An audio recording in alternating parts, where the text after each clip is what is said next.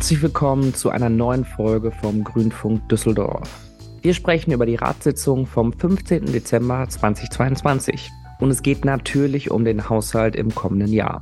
Heute ein etwas anderes Format, kein Interview, sondern ausgewählte Statements von unseren Fachpolitikerinnen, die wir am Rande der Ratssitzung aufgenommen haben. Vielen Dank an dieser Stelle an alle Beteiligten vor und hinter dem Mikrofon.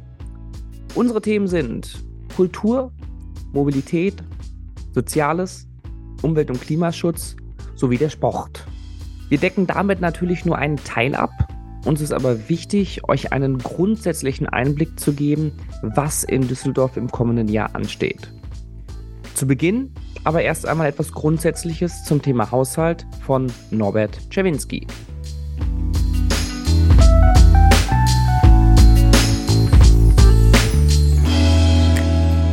Ja, wir haben heute den Haushalt für die Landeshauptstadt Düsseldorf beraten. Ähm, es gibt über 140 Änderungsanträge. Wir haben natürlich wie in äh, anderen Städten und auf anderen Ebenen auch äh, eine sehr schwierige Haushaltslage. Die Gewerbesteuer ähm, ist auch nicht so, wie wir sie äh, in guten Zeiten kennen.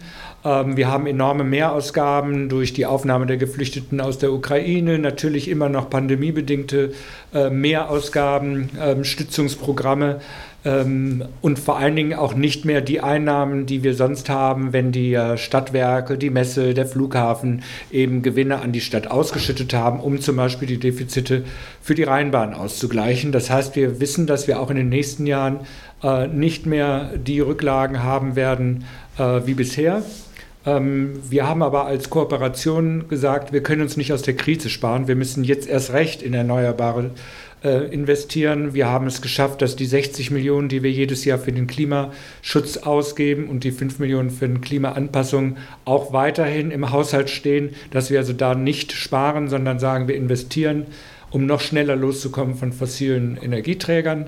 Es geht auch weiter mit ähm, genau dem gleichen finanziellen Aufwand beim Radwegebau, bei der Verkehrswende, bei Schulsanierung und Schulbau. Clara Gerlach über Kultur. Ich komme gerade aus dem Stadtrat. Wir haben äh, die äh, Kulturzuschüsse eben äh, besprochen und ähm, auch beschlossen. Und ganz wichtig zu sagen ist mir, dass die äh, Kultur weiterhin darauf bauen kann, dass wir sie unterstützen, weil ohne, unter, äh, ohne städtische Unterstützung ähm, kann die Kultur nicht alleine funktionieren. Und wir haben die Zuschüsse, die die Kultur bekommt, stabil gehalten und haben ähm, sogar manche Positionen noch mal ein bisschen aufgestockt, damit die besser arbeiten können. Vor allen Dingen die freie Szene liegt uns natürlich am Herzen. Ähm, da haben wir äh, besonders darauf geachtet, dass das alles funktionieren kann.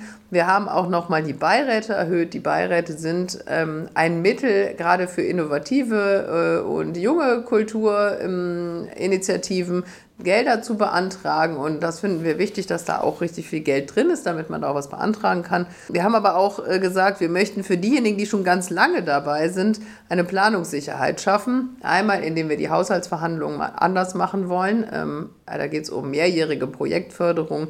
Äh, und zweitens, indem wir ähm, die Mittel, die wir jetzt eingesetzt haben, auch für den nächsten Haushalt sichern möchten. Das heißt, die Verwaltung wird ihn wieder einbringen müssen. Ähm, und dann gibt es einfach mehr Planungssicherheit und dann kann es auch eine höhere künstlerische Qualität geben, ähm, weil das einander eben bedingt. Kunst im öffentlichen Raum ist uns ein wesentliches Thema. Das haben wir auch nochmal gestärkt mit einem Haushaltsantrag, weil da sieht man Kunst einfach direkt und unmittelbar als Bürgerin und Bürger und kann sich damit auseinandersetzen. Das finde ich toll. Ähm, und was uns auch wichtig ist, die Spezialmuseen, also wirklich die kleineren Museen, die wir haben hier, das Stadtmuseum zum Beispiel, ähm, dann haben wir das Filmmuseum, das Hätchensmuseum für Keramik. Die sollen Geld bekommen dafür, dass die äh, einmal im Jahr eine ganz tolle Ausstellung planen können, die Strahlkraft hat. Die haben nämlich ein sehr, die haben sehr wenig Geld, um Ausstellungen zu planen und das möchten wir damit nochmal aufstocken. Strahlkraft erreichen und geht auch um Internationalität, das darzustellen, wie spannend und international unsere Stadt ist ja, ich freue mich, dass das so geklappt hat und ähm, glaube ich, sind gute Voraussetzungen für die Kulturlandschaft, die wir haben, die zu erhalten und vielleicht auch noch ein bisschen stärker äh, ins Licht zu bringen. Norbert Czerwinski über Mobilität. Ja, wir sind froh, dass wir ähm, auch für die äh, nächsten Jahre, also dem Haushalt 2023, aber auch in der Mittelfristplanung, die Mittel für Verkehrswende ähm, weiter verstetigt haben. Wir haben ähm, sehr ehrgeizige Ziele und wir haben endlich jetzt auch eine Situation, wo die Radwege, die wir schon seit vielen Jahren planen, auch auf die Straße kommen, sprich auch Geld kosten. Ähm, wir haben einige Projekte, die schon äh, länger äh, in der Planung waren, aber wir haben vor allen Dingen zwei Leuchtturmprojekte, eine Radleitroute Nord-Süd, äh, eine Radleitroute Ost-West, jeweils vier, fünf Kilometer lang, ähm, wo es im nächsten Jahr losgehen soll ähm, und wir auch andere Projekte, die Weiterleitung der U81, also Stadtbahnbau, wo wir wirklich in eine Verkehrswende investieren, damit wir in 2035 äh, eine Verdopplung des öffentlichen Nahverkehrs haben und vor allem eine spürbare Verbesserung beim Radverkehr. Antonia Frei über Soziales. Wir sind ja heute mitten in der Haushaltsberatung. Äh, gerade hinter uns haben wir das Thema Soziales mit seinen unterschiedlichsten Facetten uns Grünen und mir speziell sind sehr wichtig die Themen geflüchtete Menschen. Deswegen haben wir hier auch einige Positionen gehabt, die wir sehr stark unterstützen, zum Beispiel Beratung von Geflüchteten in der Wohnung, in der eigenen Wohnung, aber eben auch die Förderung von Menschen, die traumatisiert sind. Das ist uns ganz wichtig. Äh, auch das psychosoziale Zentrum, das äh, werden wir gleich noch verarbeiten, dass dieses Zentrum gestärkt wird, damit es seine Arbeit mit Geflüchteten gut machen kann. Uns ist aber auch wichtig das Thema Wohnungslose und Obdachlose. Hier haben wir ein, heute auch ein Spezialprojekt mit Obdachlosen, mit Hunden äh, in, in quasi eigenem Wohnraum äh, gefördert. Darauf bin ich sehr stolz. Und wir unterstützen aber auch diverse Beratungsangebote. Gerade jetzt in der Krisenzeit ist es ganz wichtig, dass alle Menschen ihre Beratung finden. Zum Beispiel Arbeitslosenberatung, aber auch Beratung bei den Tafelausgaben. Das haben wir unterstützt. Sarah Löffler über Umwelt- und Klimaschutz. Trotz der schwierigen Haushaltslage in diesem Jahr sind wir im Bereich Umwelt und Klima in diesem Jahr auch wieder sehr gut aufgestellt. Wir haben 2020 ja 60 Millionen Euro für den Klimaschutz jährlich beschlossen. Und da konnten wir die Kürzungen zurücknehmen, sodass wir den vollen Umfang auch in diesem Jahr wieder für Klimaschutzmaßnahmen ausgeben können. Im Bereich Klimaanpassung ist es das Gleiche. Da haben wir letztes Jahr einen Topf für Klimaanpassungsmaßnahmen beschlossen. Und auch da werden wir den vollen Umfang wieder im nächsten Jahr zur Verfügung haben. Und außerdem ähm, haben wir einen ganz tollen Antrag zur Wärmeplanung beschlossen. Da werden im Bereich Wärme gerade noch viel Treibhausgasemissionen in Düsseldorf ausgestoßen und da ist noch viel zu tun. Und mit diesem Antrag prüfen wir, wo noch Einsparpotenzial ist und werden dann auch im Bereich Wärme auf äh, den Pfad der Klimaneutralität kommen. Und was wir außerdem noch Tolles beschlossen haben, heute ist ein Projekt an der Albertstraße, da ist eine große versiegelte Fläche, äh, die sich dann auch im Sommer auffitzt. Und wir wollen mit diesem Projekt äh, diese Fläche entsiegeln und ähm, stattdessen einen kleinen Wald dort pflanzen das ist dann eine öffentliche Grünanlage mit fast 300 Bäumen und Sträuchern, die dann ähm, ja, ein bisschen Abkühlung in heißen Sommern bringen wird. Und zum Schluss Thorsten Gräsner mit dem Sport.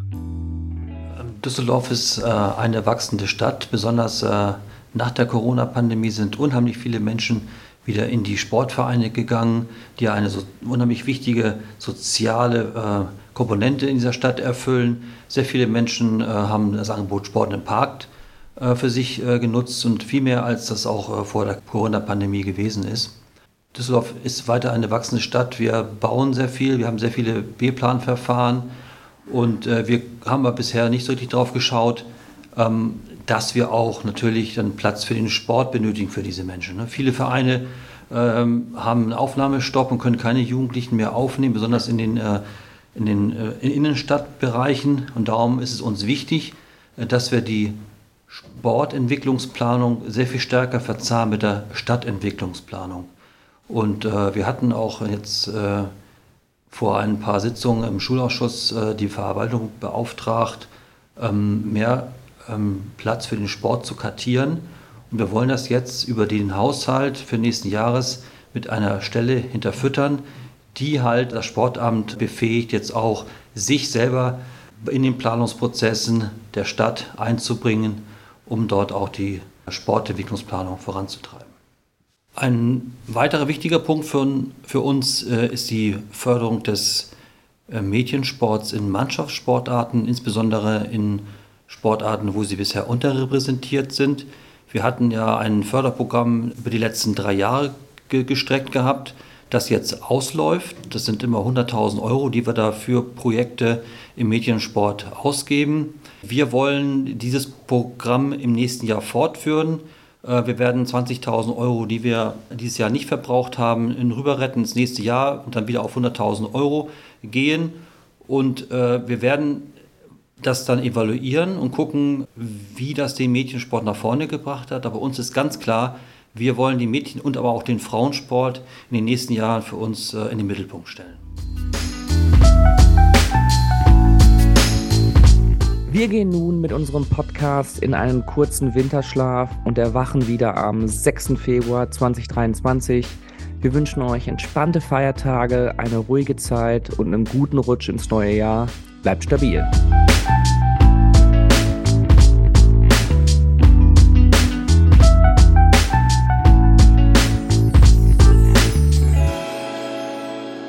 Futux Podcast Produktion 2022